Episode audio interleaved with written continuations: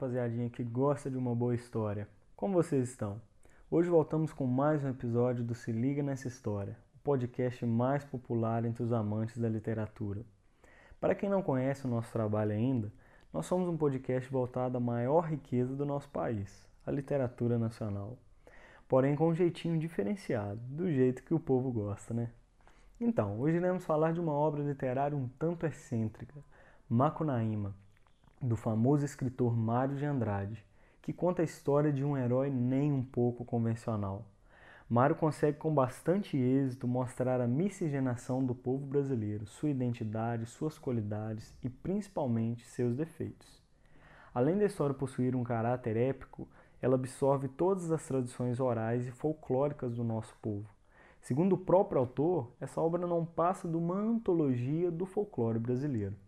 Mas antes de falar sobre a figura heróica em si, bora entender um pouco sobre o autor e o contexto em que foi escrito o livro. Bem, Mário de Andrade foi um crítico literário, escritor, poeta e folclorista brasileiro, cuja importância na literatura teve destaque não só no Brasil, mas também no exterior. O cara ficou famoso. Ele nasceu na cidade de São Paulo no dia 9 de outubro de 1893 e desde cedo se interessou muito pelo folclore nacional, pela etnografia e pela cultura brasileira, temas em que se aprofundou muito.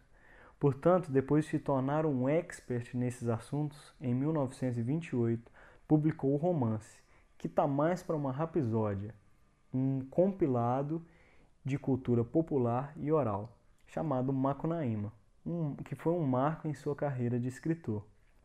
Nessa obra, Mário reúne inúmeras lendas e mitos indígenas ao redor do herói sem caráter, que é o significado de Macunaíma.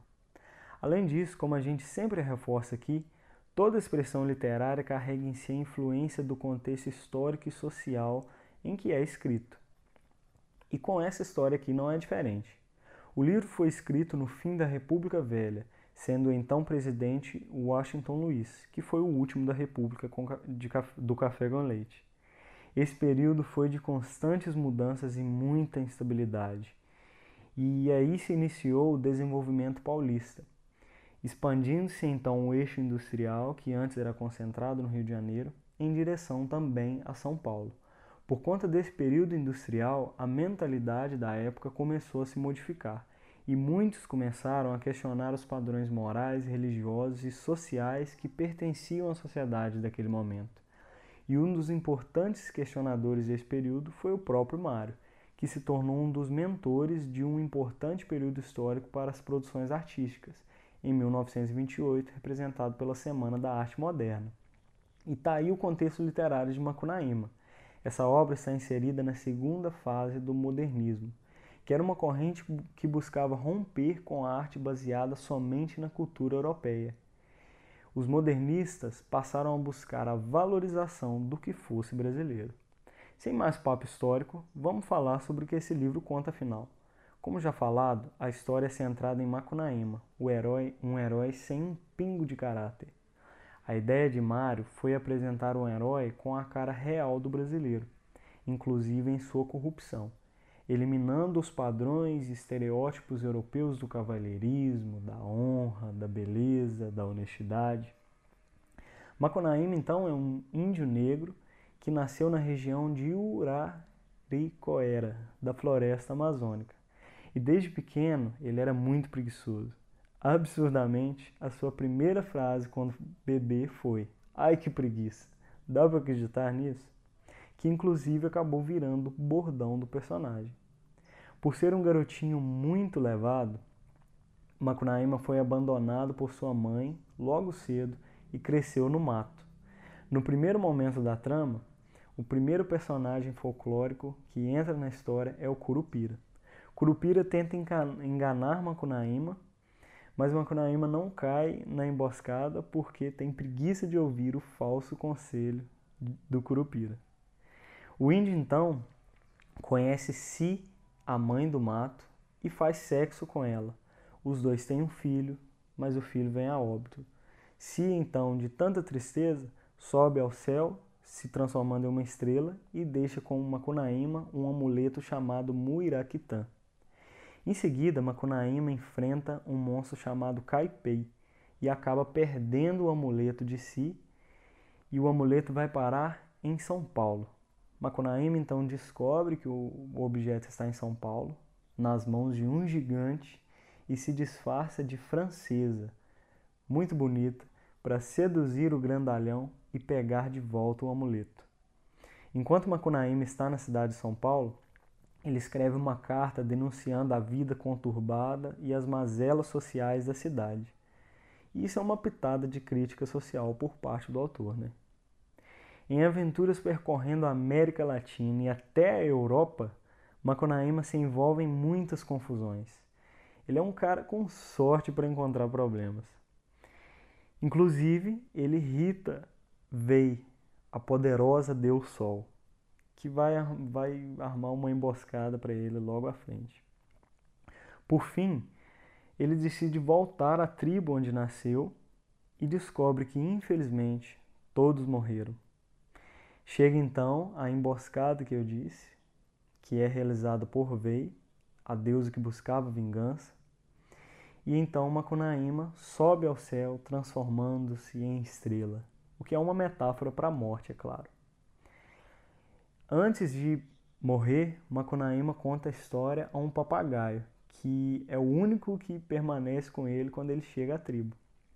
E para fechar a onda de aleatoriedade desse livro, no fim a gente descobre que o narrador é um cara que ouviu a história do papagaio que recebeu a história de Macunaíma. Muito aleatório. Por fim, ao mixar tantos elementos folclóricos em uma só narrativa, essa história se tornou muito famosa, sendo reinterpretada e até colocada em música, como canta a artista Clara Nunes. Bora então colocar um trechinho para vocês ouvirem.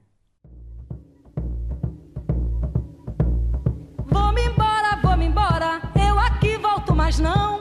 Vou morar no infinito e virar constelação. Vou-me embora, vou-me embora volto mais não. Vou morar no infinito e virar constelação.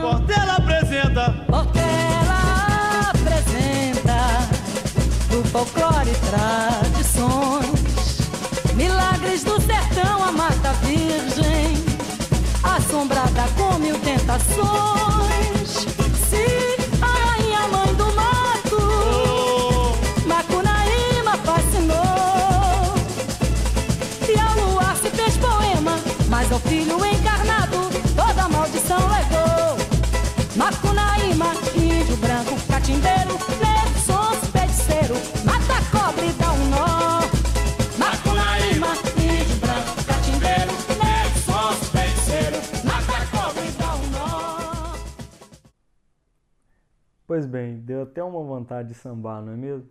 Clara Nunes nessa música, que eu aconselho muito vocês ouvirem depois, faz um resuminho do que a gente contou aqui. As aventuras de Macunaíma, os elementos folclóricos que ele encontra, numa bela valorização da cultura brasileira. Por fim, como a gente faz ao final de cada livro explicado, bora tentar trazer para a nossa realidade o que é tratado na história.